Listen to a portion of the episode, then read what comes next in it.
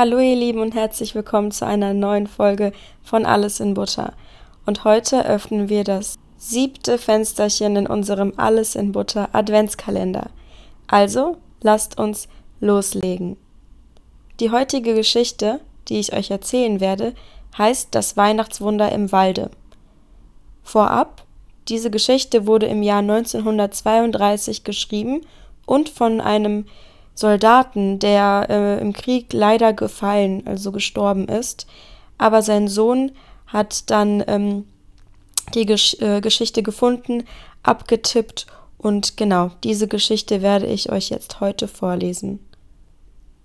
Ich stand am Fenster unserer warmen Stube und sah hinunter auf die Straße. Es war Heiligabend. Draußen tobte ein eisiger Schneesturm und fegte den schon am Vortage reichlich gefallenen Schnee zu hohen Wehen zusammen. Sie türmten sich vor jedem Gartenzaun und versperrten die Hofpforten. Wer nichts draußen zu schaffen hatte, fühlte sich am bollernden Ofen im Zimmer, durch das der Geruch der in der Ofenröhre schmorende Bratäpfel zog, wohlig. In unserer Wohnstube war es warm und gemütlich. Im Sommer hatten wir mit dem Vater reichlich Holz im Wald gesammelt und im Hof hinter dem Haus gestapelt. Nun konnte es Weihnachten werden. Mutter schmückte schon den Weihnachtsbaum. Alle Arbeiten im Haus waren beendet. Auch ich fühlte mich zufrieden wie jemand, der sein Tagewerk beendet hat und nun große, geheimnisvolle Überraschungen erwartet.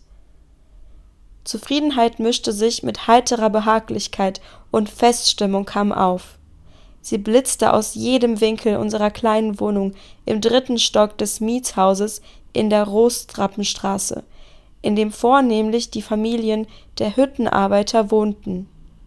Tagelang hatte Mutter geputzt und gescheuert, um die Festtage vorzubereiten. Sie war froh gelaunt, wohl auch in Erwartung aller ihrer Kinder, die in der Fremde, also im Ausland oder in anderen Städten, ihr Brot gefunden hatten und zu Weihnachten zur Mutter zurückkamen. Das würde ein frohes Wiedersehen geben mit gegenseitigen kleinen Geschenken, die für jeden von uns eine Überraschung bringen würden. Nur ich war nicht in der Fremde gewesen und versuchte im vorsichtig geführten Gespräch herauszufinden, welche Überraschung mich wohl erwarten würde, was es wohl sein könnte, was die Mutter mir heute schenken würde. Mutter stand mir in nichts nach, Sie war ebenso neugierig wie ich. Als wir uns dabei ertappten, dass einer des anderen Weihnachtsüberraschung herausfinden wollte, mussten wir beide herzlich lachen. Plötzlich erklang von unten, von der Straße herauf, das Weihnachtslied Stille Nacht, Heilige Nacht. Eine Drehorgel spielte es, und eine zitternde Frauenstimme sang dazu. Ich trat ans Fenster und sah hinunter zu den Straßensängern. Ich sah eine ärmlich gekleidete Frau, die sich zum Schutz gegen die Kälte ein altes Tuch um den Kopf gewunden hatte. Sie suchte Halt an einem Kinderwagen, der mit Decken und Tüchern verhüllt war. Die Frau stand unmittelbar unter dem Fenster und sah erwartungsvoll nach oben. Nach einer Weile bemerkte ich auch den Mann. Er wirkte noch jung und hatte sich eine alte Pudelmütze über den Kopf gezogen. Seine übrige Kleidung schien keinen besonderen Schutz gegen die Kälte zu bieten. Die Frau blickte noch immer sehnsüchtig nach oben. Ich vermeinte, sie könnte mich sehen. Beschämt zog ich mich noch weiter hinter die Gardine zurück. Dann hörte ich sie ein anderes Weihnachtslied spielen, aber niemand im Haus öffnete sein Fenster, um den frierend Singenden einen Almosen zu geben. Die eigenen Sorgen und die eigene Not hatte die Menschen abgestumpft für die Not ihrer Mitmenschen. Niemand erbarmte sich der Armen dort unten in der Kälte. Vielleicht standen auch noch andere da, so wie ich, am Fenster, verborgen hinter der Gardine und wendeten das letzte vom Weihnachtseinkauf noch übrig gebliebene Geldstück zwischen den Fingern. Nun, vielleicht hatten andere aber auch noch mehr mögen sie doch erst einmal die Armen dort unten denken. Wenn die dort unten doch nur einsehen würden, dass sie in dieser Wohngegend nichts zu erwarten hätten. Doch unermüdlich sangen sie weiter. Nun stimmte auch der Mann mit ein. Seine Stimme war unangemessen laut, fand ich. Wie viel angenehmer war es doch, der Frauenstimme allein zu lauschen.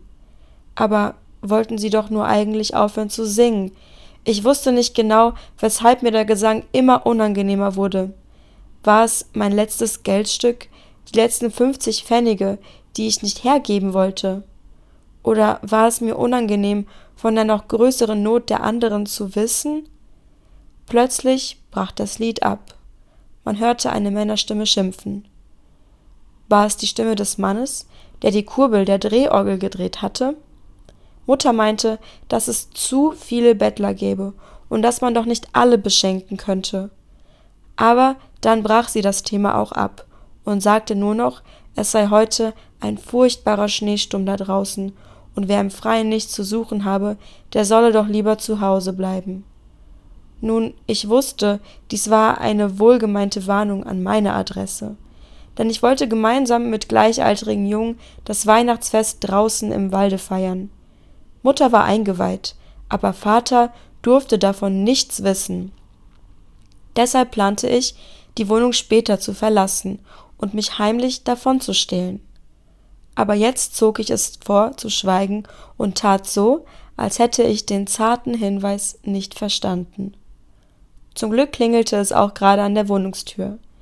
Das erschien mir wie eine Erlösung aus der peinlicher werdenden Unterhaltung, und ich eilte zur Tür, um sie zu öffnen. Wie fuhr mir da der Schreck in die Glieder. Draußen stand die Frau, die unten auf der Straße Weihnachtslieder gesungen hatte. Im ersten Moment wollte ich die Tür wieder schließen, aber die Hand, die das wollte, war wie gelähmt. Sonderbare Augen blickten mich an. Augen voller Treuherzigkeit und Vertrauen statt Misstrauen und Verzagtheit, wie man vielleicht erwarten würde. Die Frau sagte kein Wort, nur ihre Augen sprachen zu mir, und ich konnte meine Blicke nicht abwenden. Mir war, als wäre ich durch einen toten Wald gegangen und jetzt auf einer sommerlich blühenden Waldwiese angekommen, auf der die Blütensterne vieler Blumen leuchteten. Ich musste meine Augen senken, dieser Glanz mitten im Winter schmerzte. Rasch griff ich in die Hosentasche und gab der Frau mein Geldstück. Ich wollte die Tür schnell schließen, blieb aber doch stehen und blickte sie an. Und dann sah ich nicht mehr ihre Augen, sondern ein noch nicht altes Antlitz, das aber durch Gram und Hoffnungslosigkeit gekennzeichnet war. Das bleiche, blau gefrorene Gesicht stammelte Danke und Vergelt's Gott. Nun war der Bann gebrochen. Schnell schlug ich die Tür zu. Ich hörte ihre großen, groben Schuhe die Treppe hinunterpoltern. Ich fühlte mich erleichtert, wenn ich auch meinem Geldstück ein wenig nachtrauerte. Wer war denn da draußen? fragte die Mutter. Die Bettlerin. Unsere kleine Familienweihnachtsfeier war vorüber. Nach und nach waren alle meine Geschwister am Nachmittag eingetroffen. Die Schwestern Hertha, Elli und Lisbeth und meine beiden Brüder Willi und Walter. Vater hatte Pfannkuchen gebacken, die wir restlos verzehrt hatten. Unter dem Weihnachtsbaum hatte jeder von uns die für ihn bestimmten Gaben gefunden, und nun waren alle mit ihren Geschenken beschäftigt. Aber ich erwartete noch mehr von diesem Weihnachtsabend. Endlich hörte ich den wohlbekannten und schon ersehnten Pfiff von der Straße herauftönen. Ich fieberte darauf, hinauszukommen. Meines Vaters alter Soldatenmantel, der zu unseren nächtlichen Feiern und Treffs niemals fehlen durfte, wurde aus dem Versteck hervorgeholt und die großen Taschen mit Äpfeln, Nüssen, Honigkuchen gefüllt. Ein Paket Weihnachtskerzen war auch dabei. Nun konnte es losgehen. Wir waren eine Gruppe von 16 bis 18-Jährigen, die auch schon in den vergangenen Jahren am Weihnachtsabend hinausgezogen waren und in unsere Berge und Wälder, um im alten Bergwerkstollen im Tiefenbachtal Weihnachten zu feiern. Warum wir das taten? Warum wir die Unbequemlichkeit suchten? Wir wussten es damals noch nicht. Wir liebten die Natur und unsere Berge und den verschneiten Winterwald.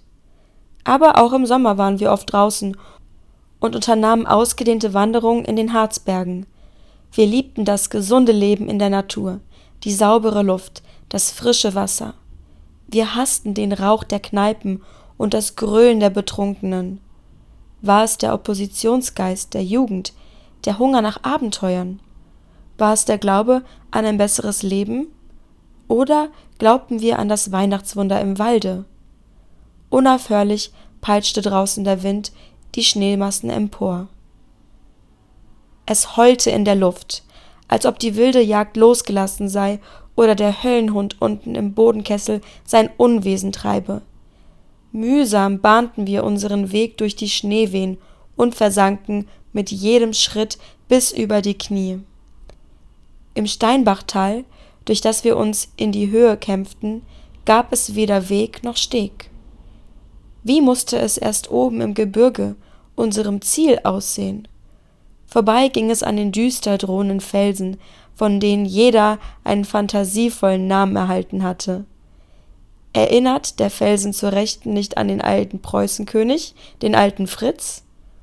Und dann erkannten wir den Mönch und die Glucke im Dunkel. Unaufhörlich fiel der Schnee. Fast undurchsichtig war die Nacht. Nur das Weiß des Schnees gab uns etwas Licht. Wie unheimliche, riesige Schatten standen die hohen Tannen oben an der Gebirgsstraße.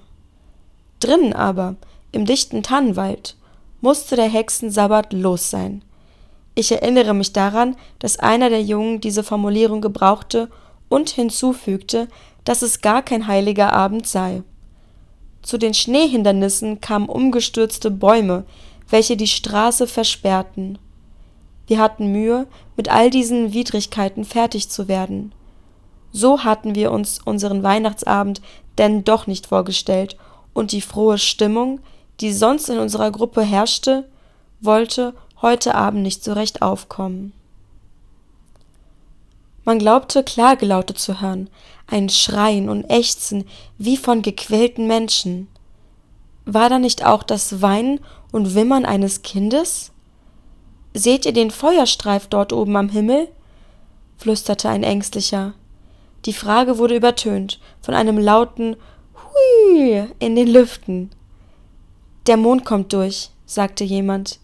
Wir vernahmen aber nur ein Bellen und Kichern. Sind das dort vor nicht Menschen? Vor uns sahen wir die Umrisse von dahinwankenden Menschen im Schneegestöber auftauchen. Nein, das waren keine Spukgestalten. Lebendige Menschen waren es, ihr Atem so warm wie der unsere, die ebenso gegen den todbringenden eiskalten Atem der Nacht ankämpften, wie wir es taten. Zwei Menschen waren es, zwei Menschen allein in dieser wilden Nacht. Führten sie nicht auch einen Kinderwagen mit sich? Eine Frau mühte sich, mit dem Kinderwagen eine Schneewehe zu überqueren. Ein Mann torkelte neben ihr her, ohne zu helfen und auf sie einschimpfend. Offenbar war er stark angetrunken. Näher kommt vernahmen wir, dass er sie für das schlechte Wetter und ihr gemeinsames Schicksal verantwortlich machte. Er drohte damit, sich von den Klippen hinab in die tiefe Talschlucht zu stürzen. Die Frau aber redete gütlich auf ihn ein und versuchte ihn zu beruhigen. Das ist eine gutherzige, edle Frau, dachte ich und erinnerte mich meiner Begegnung am Nachmittag. Sie wird ihm mein letztes Geldstück gegeben haben, um ihm eine Weihnachtsfreude zu bereiten oder ihn das harte Schicksal mit einem Gläschen Schnaps vergessen zu lassen. Ich hätte ihr lieber zu essen geben sollen. Dann entdeckte ich auch die Drehorgel. Sie lag quer über dem Kinderwagen. Gehen wir den aus dem Weg, sagte jemand, und es gab niemanden, der diesem Vorschlag nicht zugestimmt hätte. Wir zogen es vor, durch den Wald zu kriechen und uns durch die von den Tannen herabfallenden Schneemassen bedecken zu lassen, als mit dem Jammer und der Armut noch näher in Berührung zu kommen. Das Unwetter hatte uns schon stark beeindruckt. Wir waren nun nicht mehr bereit, uns von der menschlichen Armut rühren zu lassen. So erreichten wir auf einigen Umwegen das Tiefenbachtal, ein kleines Seitental des Bodentals, in dem sich die verlassenen Bergwerkstollen befanden, das Ziel unserer nächtlichen Wanderung. Mühselig war der Abstieg, aber das spürten wir kaum noch in der Vorfreude auf unsere Weihnachtsfeier an diesem wilden Ort. Hier, in diesen schwer zugänglichen Höhlen, hatten wir uns auch schon in den Vorjahren am Weihnachtsabend getroffen. Am niedrigen Eingang des Stollens stand Wasser, jetzt war es mit einer dünnen Eishaut überzogen. Nur wir wussten, wie wir auch dieses Hindernis noch bewältigen konnten. Im Innern der Höhle blitzte das mit Quarzadern durchsetzte feuchte Schiefergestein im Schein unserer Kerzen auf. Fledermäuse hingen von den Geisteszacken herab, durch das ungewohnte Licht unserer Kerzen beunruhigt, hin und her zucken. Wir drangen bis zum Ende des Stollens vor, wo sich die Geisteswände weiterten und eine kleine Halle bildeten. Im vorigen Jahrhundert hatten fleißige Bergleute hier Bleiglanz abgebaut. Als sich die Ausbeute nicht mehr lohnte, hatte man den Abbau eingestellt. Hier stellten wir unsere Kerzen in die Felsnischen, lagerten uns auf dem schon im Sommer hierher gebrachten Stroh und blickten still zu den strahlenden Kerzen. Dann sangen wir gemeinsam die alten Weihnachtslieder. Diejenigen, die nicht immer bei uns waren, sondern hinausgezogen waren, um einen Beruf zu erlernen oder in der Fremde Arbeit zu finden, erzählten, wie es ihnen seit dem letzten Treffen ergangen war. Und so vergingen die Stunden wie im Fluge. Diesmal vergaßen wir sogar, von dem mitgebrachten Backwerk zu essen. Als wir aus dem Stollen kamen, erstrahlte ein friedlicher, klarer, mit Sternen übersäter Nachthimmel über uns. Ruhe und Frieden waren im Walde wieder eingekehrt. Ein matter Mondschein verbreitete die Helligkeit. Schwer beugten sich die Tannen und Fichten unter ihren Schneelasten. Dort, wo die Strahlen des Mondes hinfielen, glitzerten und funkelten die Schneekristalle wie Diamanten. Staunend nahmen wir diese Verwandlung der Natur wahr. Sie erschien uns wie ein Wunder. Niemand sprach, alle schwiegen wie voller Ehrfurcht. Wir spürten, dass etwas Großes, Bedeutsames geschehen sein musste. So wanderten wir schweigend durch das Tal hinauf und erreichten die Fahrstraße. Seht doch, sagte jemand und zeigte auf den vor uns liegenden Berg. Wir erkannten eine Frau, die dort saß. Sie hielt ihre Arme verschränkt, als ob sie ein Kind darin wiegte. Der Schnee um sie herum funkelte im Licht der Sterne. Hinter ihr standen, gleichsam als Wächter, vom Schnee tief gebeugt, die alten hohen Tannen. Auch sie strahlten in Licht und in Weiß. Es war ein wundersames Leuchten ringsumher. Leise summte ganz oben in den Lüften der Wind eine Melodie. Mir kam ein altes Lied in den Sinn. Auf dem Berge, da wehet der Wind, da wiegt die Maria ihr Kind. Sie wiegt es mit ihrer schneeweißen Hand, sie hat dazu kein Wiegeband. Ach Josef, lieber Josef mein, ach hilf mir doch wiegen mein Kindelein. Wie soll ich dir denn dein Kindelein wiegen? Ich kann ja kaum selber die Finger biegen. Schumschei, Schumschei. Verlassen, heimatlos, saß die Frau mit ihrem Kind im unendlichen Weiß des Waldes. Tiefste Armut und bittere Not rührten uns an. Aber wir fühlten auch die Größe und das Hoheitsvolle dieses Bildes. Not und Ungerechtigkeit sind irdisch begründet. Dieses Elend war umstrahlt von himmlischem Licht. Langsam kamen wir näher. Ich erblickte die gleichen Augen, die mich auch schon am Nachmittag in ihren Bann gezogen hatten. Wir gaben ihr unser Weihnachtsgebäck und teilten unsere warme Kleidung. Gern hätten wir noch mehr getan. Von unserem Opfer gerührt, blickte die Frau zur Seite. Schadet die Kälte eurem Kinde nicht? flüsterte ein Mutiger. Die Frau schüttelte nur den Kopf. Wir wollen euch in eine Herberge bringen, fuhr er fort. Sie schüttelte wieder den Kopf. Wir bezahlen auch eure Unterkunft, sagte ein anderer. Wieder wehrte die Frau ab. Da standen wir nun und hätten doch so gern geholfen. Aber die fremde Frau blickte uns nun so voller Dankbarkeit und Zuversicht an, dass wir alle den Eindruck bekamen, es sei bereits für sie gesorgt. Nur zögernd zogen wir uns zurück. Als wir den Waldrand erreicht hatten, stand dort der Kinderwagen, und der betrunkene Mann gröllte O du fröhliche, o du selige, gnadenbringende Weihnachtszeit. Also, ihr Lieben, das war's mit der heutigen Geschichte. Ich hoffe, ihr konntet einiges verstehen. Also, es war wirklich wieder ein bisschen kompliziert, aber ich glaube, ähm, im Großen und Ganzen habt ihr verstanden, worum es bei dieser Geschichte ging. Ich muss sagen, das Ende habe ich auch nicht so ganz verstanden. Ich glaube, damit meinten sie wahrscheinlich ähm, Maria, die Mutter von Jesus. Äh, aber was dieser betrunk äh, betrunkene Mann da machte, keine Ahnung, fragt mich nicht. Also, dann äh, vielen Dank fürs Zuhören.